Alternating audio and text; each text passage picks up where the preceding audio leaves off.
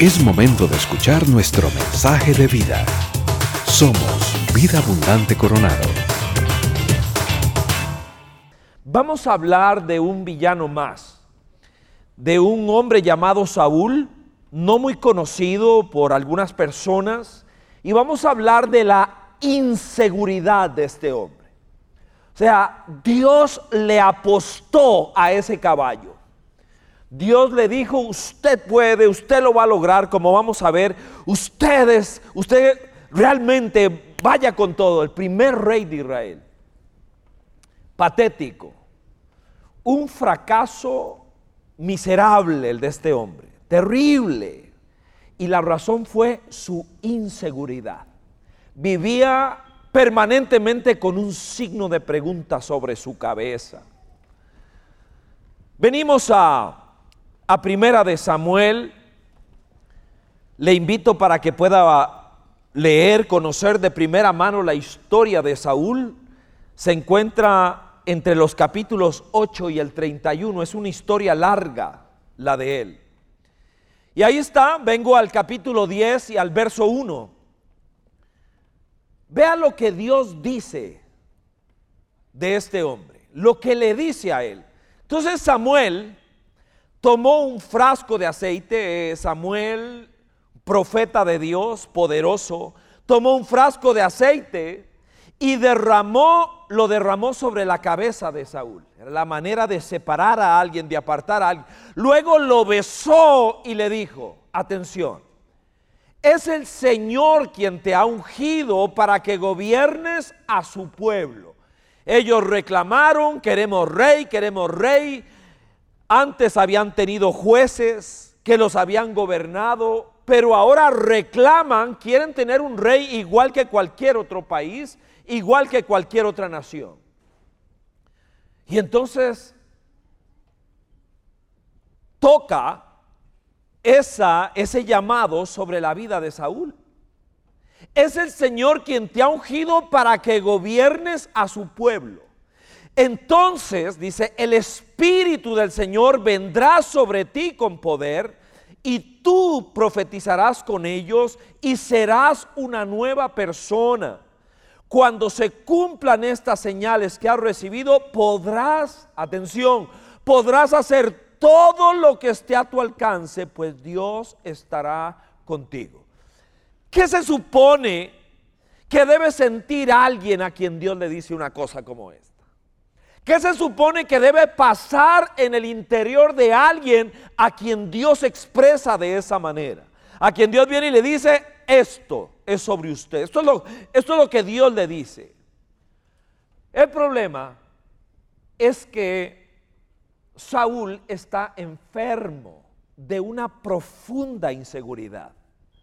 Él vive abrazado a un signo de pregunta está atrapado por las voces que lo autodescalifican y se perdió la oportunidad de escribir una nueva historia. Esto es cierto para usted y también es cierto para mí.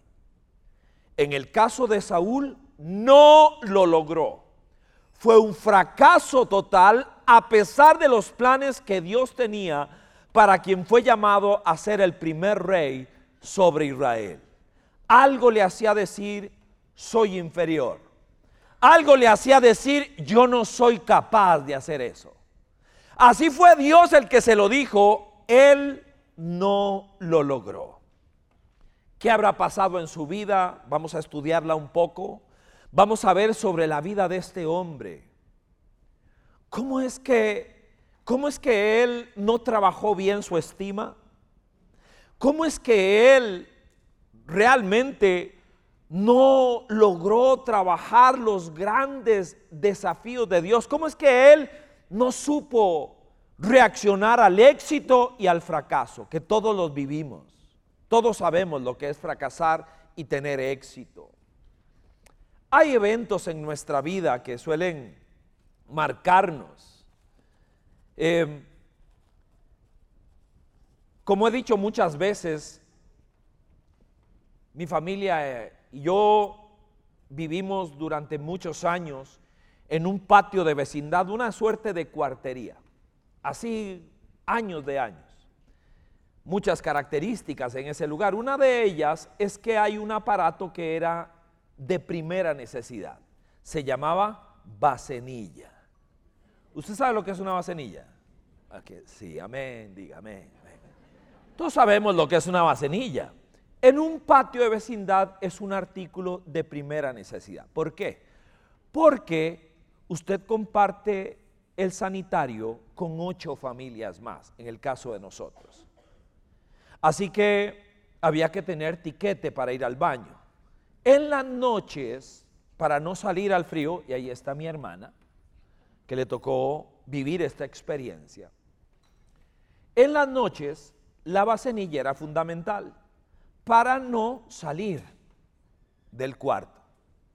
Entonces la, gente eh, Casi que la bacenilla se llenaba en la noche por los clientes de la familia que pasaban por ahí para no tener que ir al baño. Esto ocurrió, lo que le voy a contar, y marcó mi vida profundamente, profundamente. Hoy, estos días hablando con Gis, eh, le trataba de explicar todavía más, ella conoce la historia profundamente. La cuestión es que ya era de día, yo estoy en, como cualquier mortal sentado en el inodoro y, vino una de las señoras del vecindario, del patio vecindad, con su bacenilla a tope. La señora sacude la puerta, lo único que me separaba de, de mi privacidad es un picaporte malo, ella sacude la puerta y el picaporte cede. Y ella abre y lanza los orines de Aún. Este realmente eh, a alguien le dará risa, le puedo asegurar que a mí no, a mí no. Era un niño, quedé bañado, bañado en orines. La señora grita cuando se da cuenta de lo que hizo, revienta la puerta revienta la puerta, empieza a pegar gritos, ¡ay, ay! Y empieza a decir a, voz en cuello lo que había ocurrido. Yo jalo la puerta, vuelvo a trancar. Eh, la sensación de asco no se puede explicar en palabras. Luego la sensación de enojo no se puede explicar. La furia que tenía. Yo podría matar en un momento así y la sensación de vergüenza es inexplicable. Muchas cosas eh, explican mis inseguridades. Esa, esa, durante muchos, diría más que años, décadas, explicaba mucho de, mi, mi carácter, de mis agresividades, de mis frustraciones y complejos. Yo no sé qué le habrá pasado a Saúl, pero Dios le dijo, te doy mi espíritu, vas a ser un nuevo hombre, vas a lograr cualquier cosa. Y ahí está él escuchando, no sé qué habrá pasado, no lo logró, no pudo. Pesaba mucho su historia. Oramos, Señor, aquí estamos una vez más abrimos tu libro para entender nuestra historia. Y te suplico, Señor, que una vez más tu maravilloso espíritu sea capaz de tratar con nosotros. Ser hombre es todo un reto hoy. De hecho, ser una persona que quiera honrar su masculinidad no es fácil. Y yo te pido que una vez más, por tu palabra, nos ayudes a entender las palabras de David a Salomón hace tantos años. Sé hombre, ayúdanos. Y gracias porque tus principios aplican también para nuestras amadas mujeres. Por Cristo el Rey, que así sea. Amén. Ok, vamos a trabajar en primer lugar, ver cómo esta inseguridad no permitió que Saúl pudiera elaborar una estima correcta. a pesar de la pulseada que dio Dios para que él pudiera ser un buen hombre. Mal manejo de su estima a partir de aquella inseguridad. Primera de Samuel 9:21. Ya Samuel le dijo, vas a ser rey, vas a hacer esto, vas a hacer, se lo reiteró varias veces. Y él responde, 9:21, ¿por qué me dices esto? Respondió Saúl. ¿No soy yo de la tribu de Benjamín, que es la más pequeña de Israel? ¿No es mi familia la más insignificante de la tribu de Benjamín? Vea la manera en que él responde. Vea la manera en que él reacciona. Ahí está el pueblo de Israel. Queremos rey, queremos rey. Dios vuelve a ver y dice, bueno, ok, este, venga para acá, Saúl. Viene, manda a Samuel o unge, le dice acá. Y él dice, seguro usted se equivocó. Ahora no es el único que ha reaccionado de manera apática al llamado de Dios. Pero viene y dice de a una, yo pertenezco a la tribu más pequeña de Israel. Y de la tribu más pequeña, mi familia es, y la palabra que usó fue la más insignificante. Esa es la manera en que él se ve. Se sentía insignificante de familia, de tribu, de persona. Discusión con mi esposa todavía anoche, no en el sentido de, de, de un desacuerdo, sino tratando de le pedía que me ayudara a tejer el concepto de, la construcción de la estima de una persona, que en algún momento hemos hablado exclusivamente de esto. Pero la estima básicamente es el concepto que yo tengo de mí mismo, que viene a partir de lo que otras personas han dicho que yo soy, pero también viene de mi ignorancia o de la distorsión que yo tengo del concepto que Dios ha emitido de mí. Y aquí viene Dios y le dice a Saúl, rey de Israel, te escojo, vas, puedes hacer lo que quieras, vas a ser un nuevo hombre, una nueva persona. Vamos, Samuel, Saúl, para adelante. Para eso envié al profeta Samuel para que te ungiera. Pero no reacciona. No reacciona porque es una persona insegura. Él ya perdió. Él no ha jugado y ya perdió. Es negativo. Está siempre pensando de una manera subterránea de sí mismo. Tenía muchas razones para ser una persona con una estima sólida. Era alto y guapo.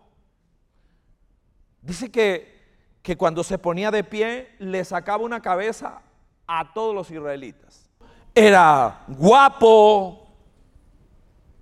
Hay ocasiones en que una persona podría basar su estima en cosas físicas. Ese es un grave error, especialmente en una época donde hay una, una tendencia a lo, a lo plástico. Hay que tener mucho cuidado. ¿Sabe que que una de mis, de, las cosas con las que enamoré a Giselle fue con mi melena. en serio. Y Giselle, yo iba manejando y una de las cosas que me encantaba es que ella metía el dedo así entre los colochos y lo jalaba.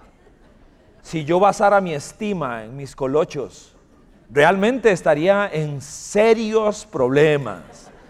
Porque hay cosas que están hoy, mañana desaparecen y la ley de la gravedad hace desastres en la vida de los seres humanos.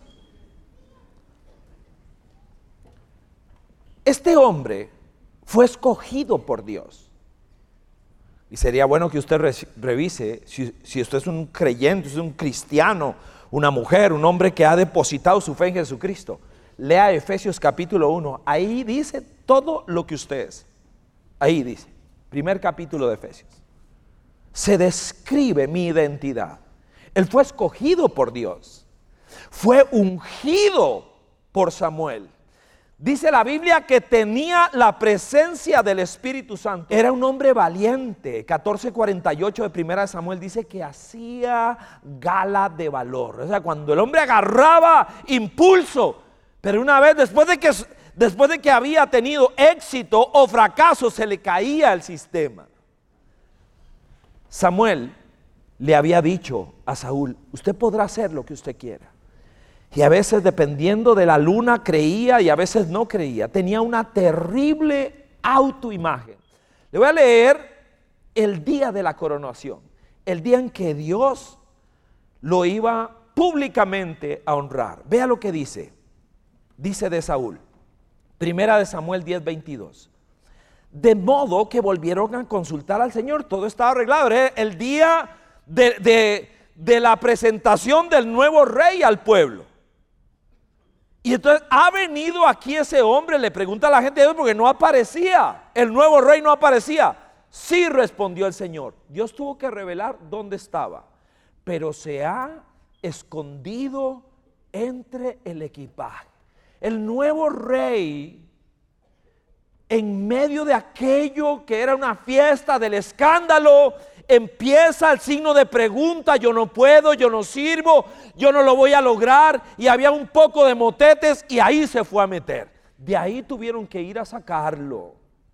Y sigue diciendo, fueron corriendo, lo sacaron de allí. Cuando Saúl se puso en medio, la gente vieron que era tan alto que nadie le llegaba al hombro. Nunca deberíamos juzgar por la apariencia. ¿Qué le otorga valor al hombre de hoy? Bueno, según la sociedad de nosotros, cuando alguien es muy conquistador, cuando alguien tiene una gran capacidad para tragar alcohol, cuando alguien tiene facetas violentas, que es un gran matón, o su boca es vulgar, o es capaz de sacar la billetera, la tarjeta para imponerse. En el caso de Saúl, Escuche lo que le voy a decir porque cierro este punto. Saúl era muy grande por fuera, pero muy pequeño por dentro. Pasa demasiado a menudo. Muy linda por fuera, muy pequeñita por dentro.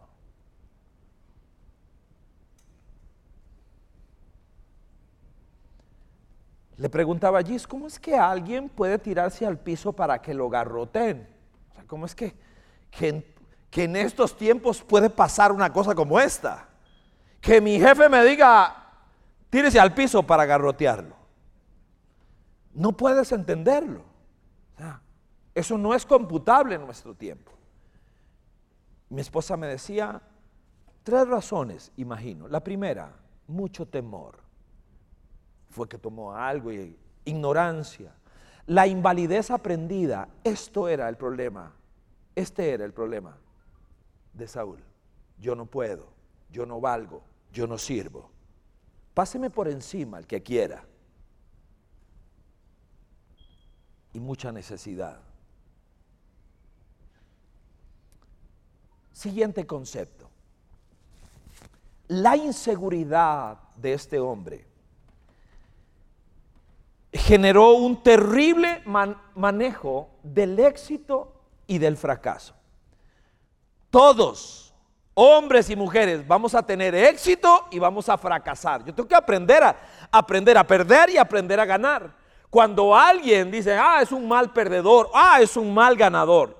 Yo tengo que aprender que esa será una realidad de la vida. No hay nadie que gane siempre. Por eso uno tiene que tener cuidado. ¿Cómo me comporto cuando me tocó ganar? Porque le aseguro, mañana, mañana pierdo. No hay nadie que siempre gane. No hay nadie que siempre pierda. Y este hombre, por su inseguridad, no sabía administrar ni el triunfo ni la derrota. Se comportaba de manera errática. Así que mire el texto que propongo para, para empezar. Dice 15:12, siempre primera de Samuel.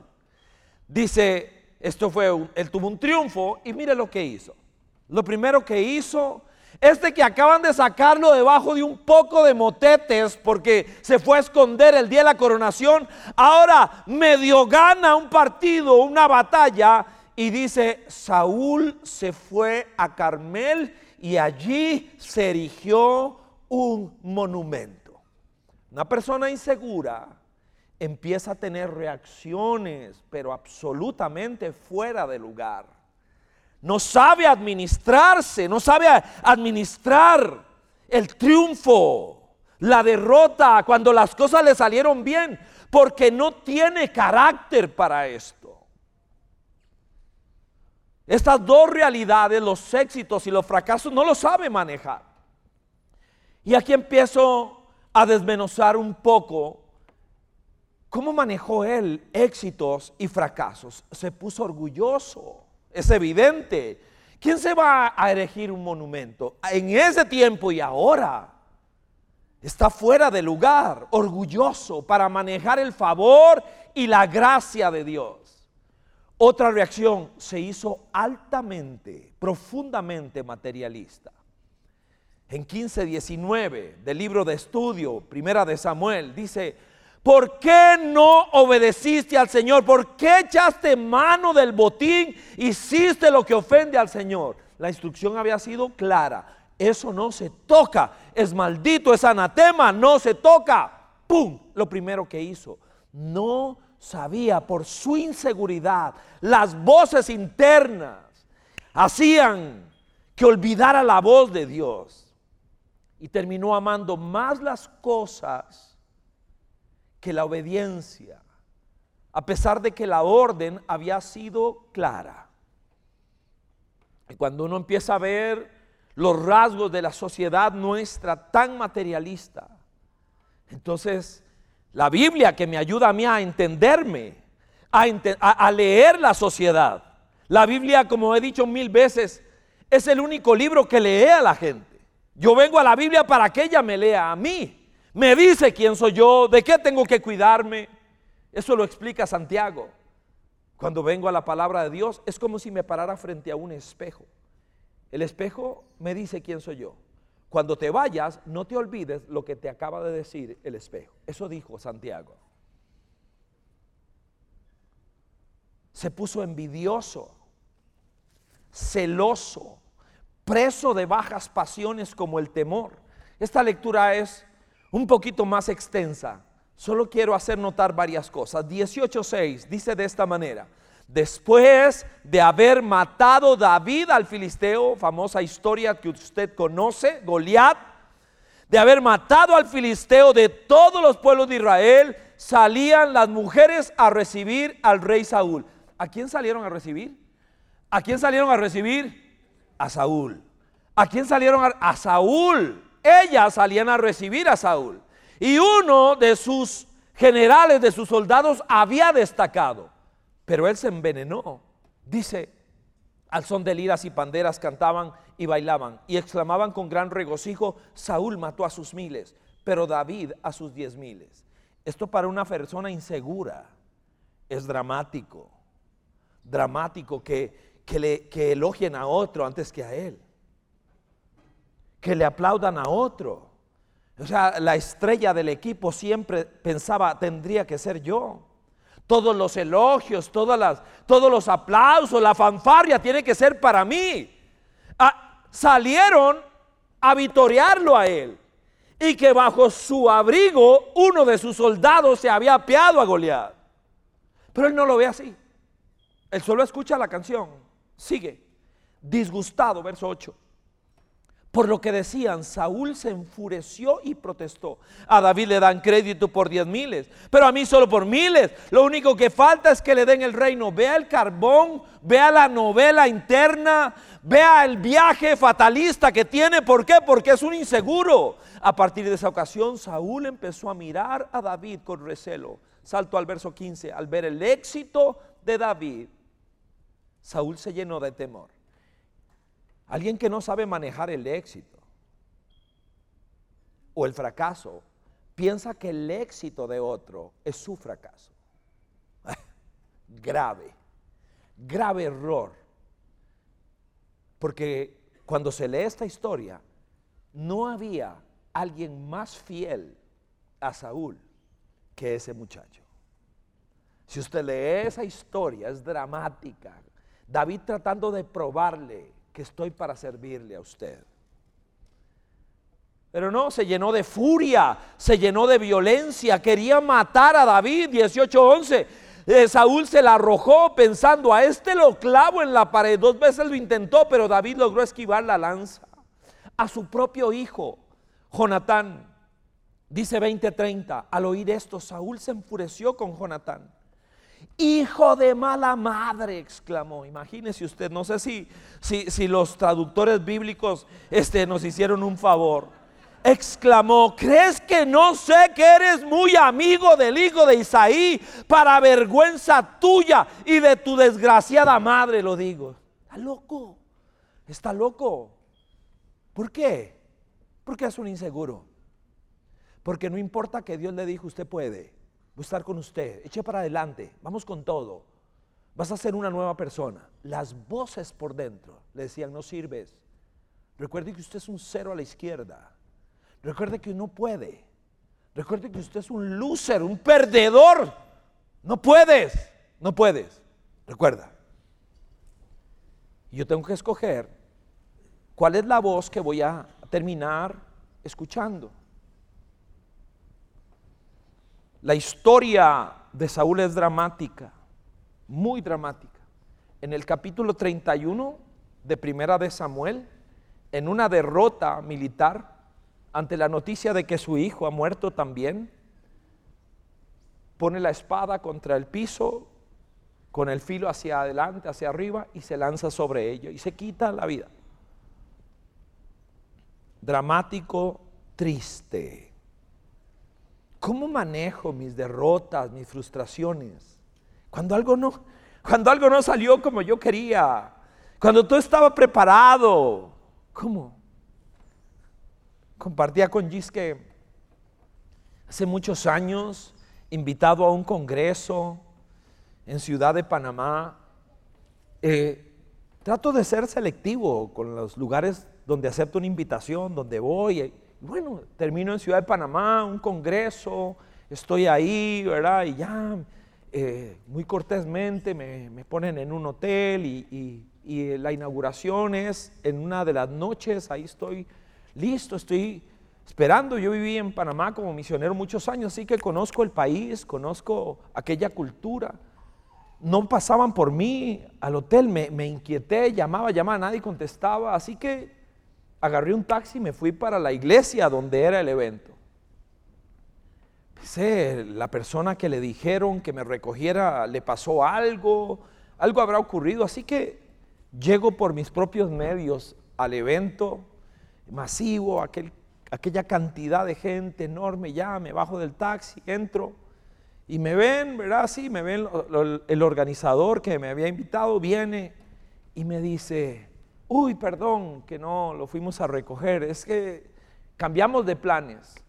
Vino Jaime Murrell, cantante panameño, y decidimos ponerlo a él a predicar y a cantar en vez suya. Entonces yo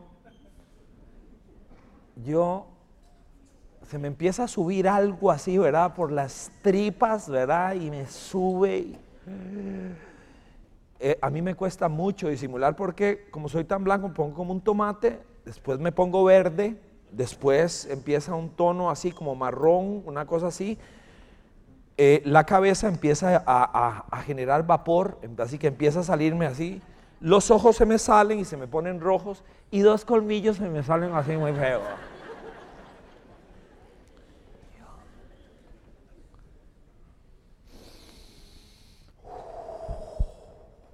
Entonces uno puede decir, ay, que hermanos, qué bendición. Dios los bendiga a todos.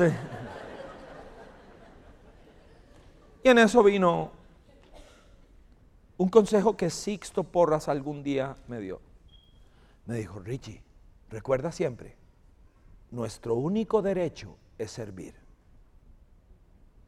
Lo único a lo que tienes derecho es a servir. Punto. Volvió al consejo y dije, ok, eso es cierto. ¿En qué vaso, mi estima? Que cuando algo así nos pasa y, y, de un momento a otro te cambiaron por otra persona y punto, y ni te recogieron, y entonces te sientes como, como un desecho. ¿Qué pasa por dentro? ¿Ya no vales? ¿Ya no sirvo? Hmm. Por último, Por último, la inseguridad de este hombre. Ese, ese signo de pregunta permanente. Uy, ¿lo lograré? No. Este, ¿Podré? No, no sirvo. No pudo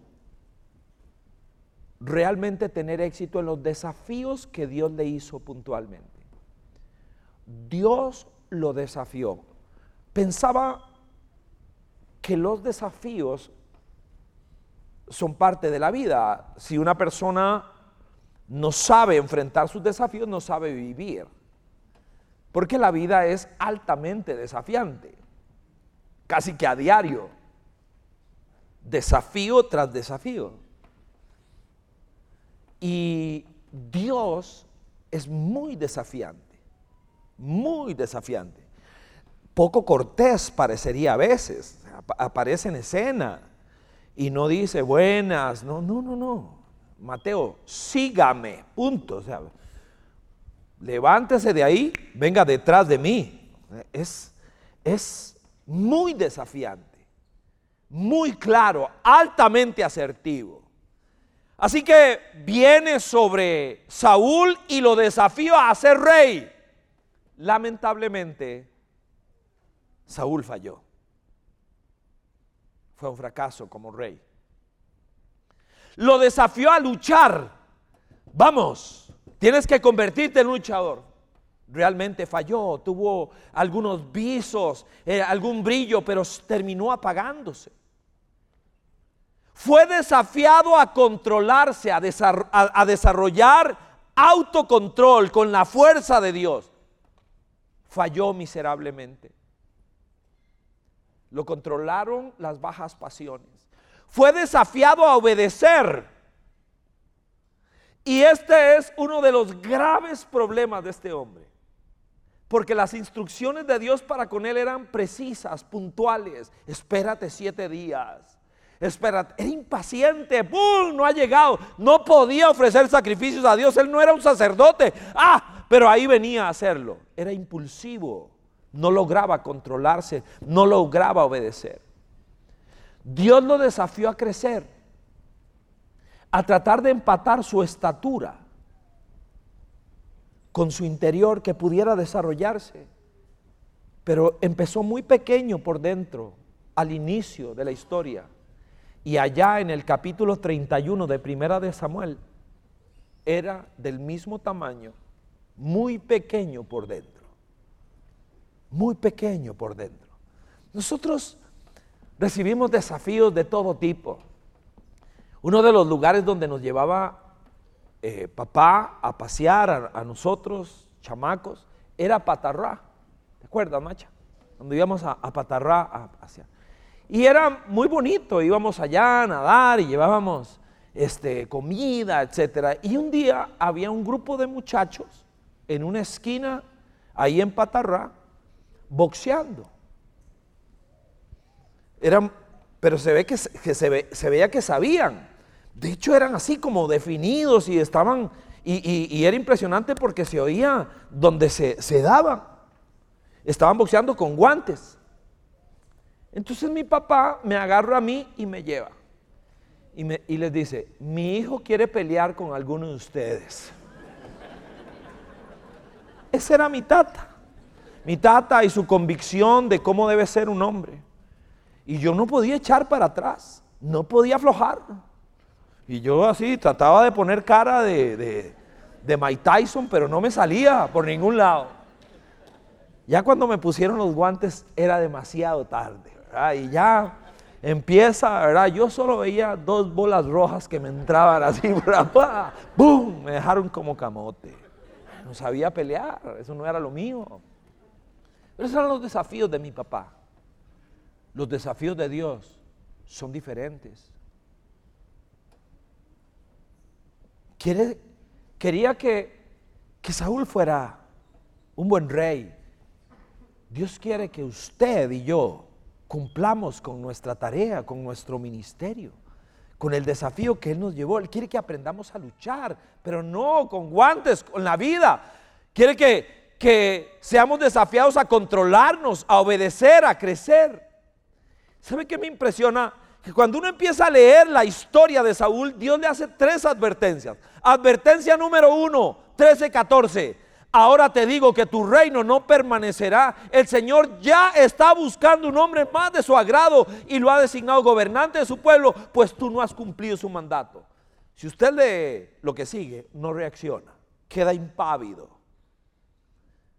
Hay cosas que no son para recibir. El silencio en una de estas es inaceptable.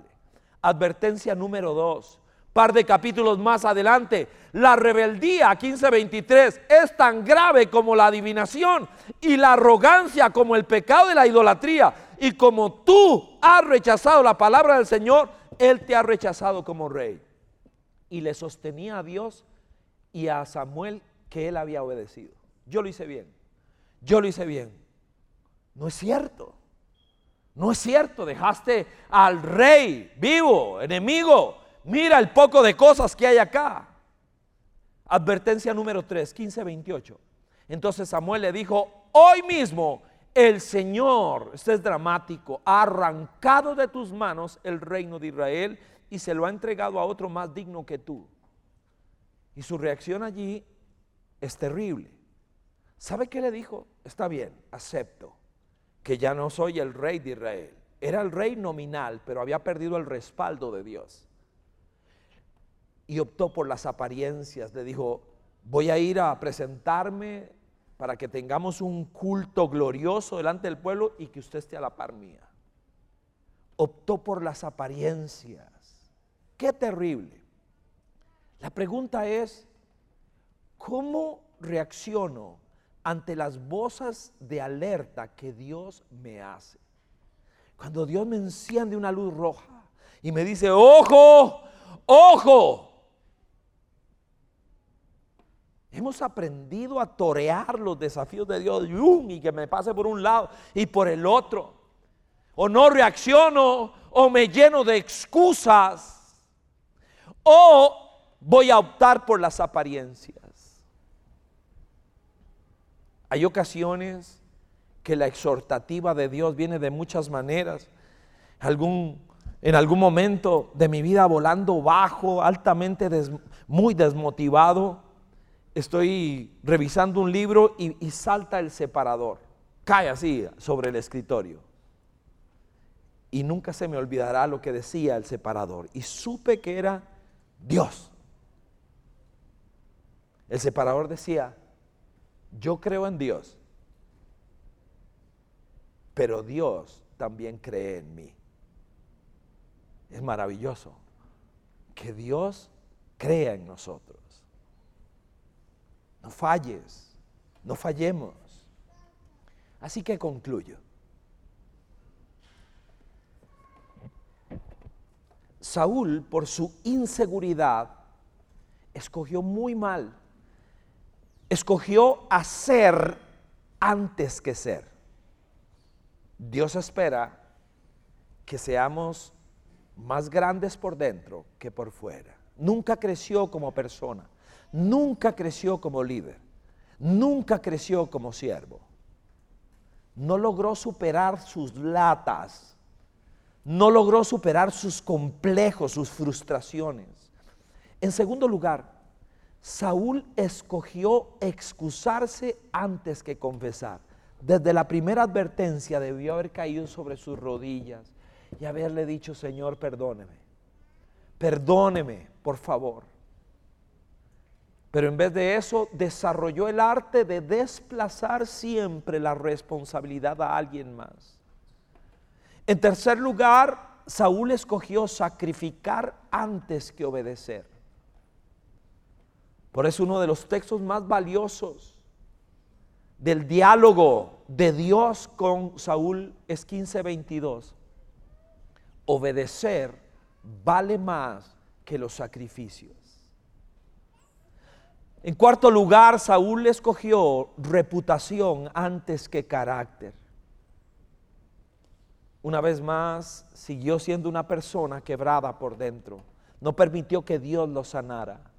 Prefirió ser una persona de pura estampa, de una, de una fachada brillante, pero por dentro lleno de tinieblas. Saúl escogió usar a la gente antes que honrarla. En su odio hacia David, agarró a su propia hija Mical y se la tiró encima, urdiendo un plan para acabar con David. Usó a su propia hija. Así que cito palabras de Billy Graham. No es solo empezar bien, es, em, es permanecer bien y es terminar bien. Y nosotros debemos recordar las palabras de ese extraordinario hombre de Dios. Termino con esto. Le pido por favor que se ponga de pie.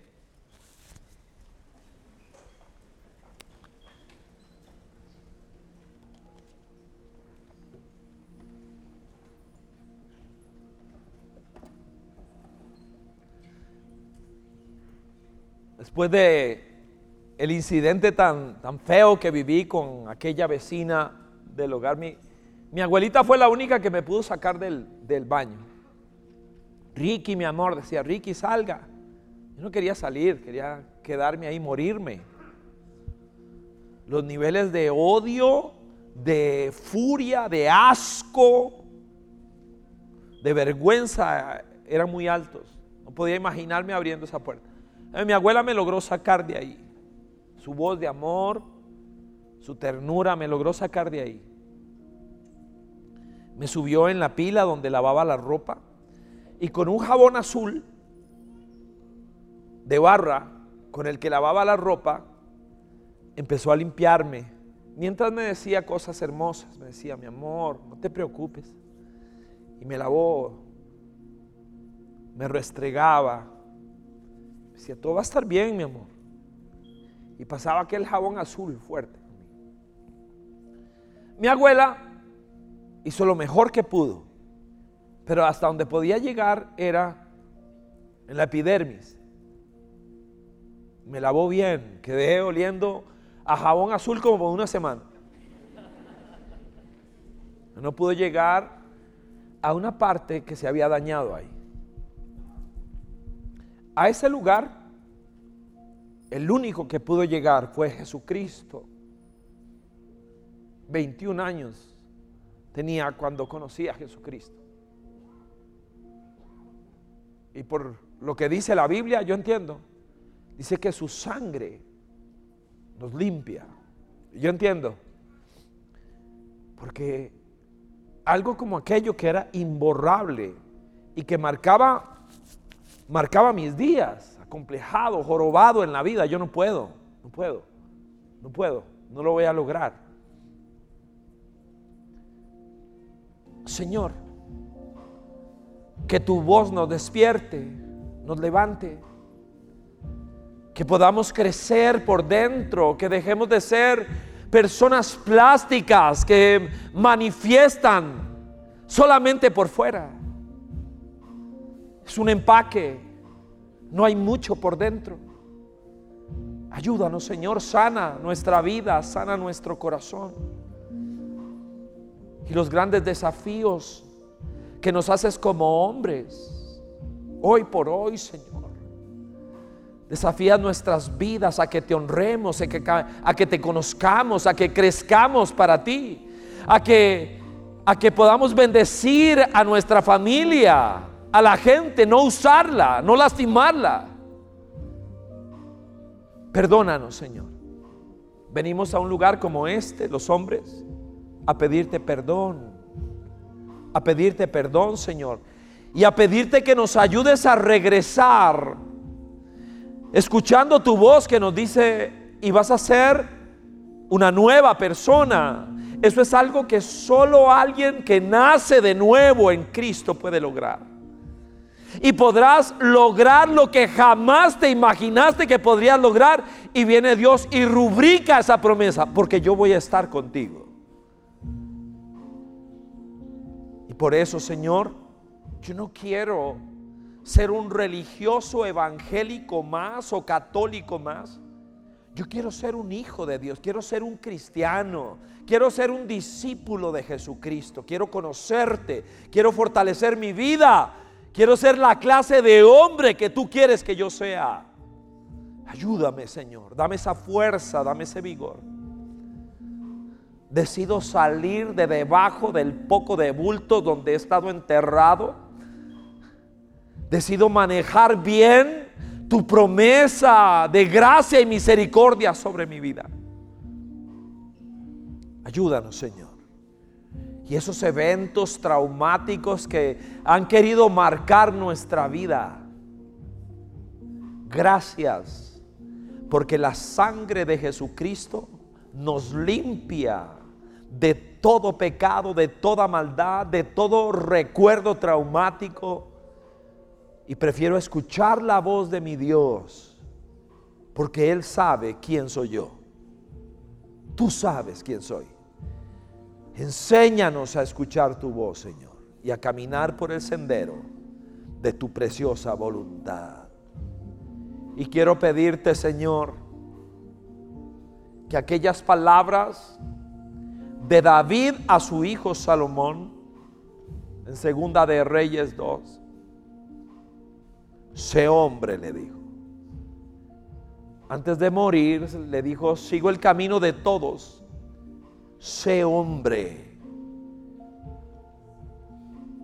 Ya no significa ser mujeriego, bebe alcohol, drogate sé hombre, cumple con tu tarea, honra a tu familia, sé un hombre íntegro en tu trabajo, sé una persona fiel. Nunca uses a la gente, mucho menos a tu familia, honrala, sírvela. Señor, que una vez más se cumpla tu palabra de Marcos capítulo 5, que aquel Gadareno regresó a casa como un hombre diferente. Y yo te pido, eso solo es posible con la fuerza que el Espíritu de Cristo nos da a nosotros. Bendecimos tu nombre, Señor, y te exaltamos. Gracias porque eres bueno, Señor, y porque eres fiel. Este aplauso es para nuestro Rey Jesucristo. Amén. Gracias familia. Vida abundante. Este fue nuestro mensaje de vida. Conózcanos en www.vida.cl. Somos Vida Abundante Coronado.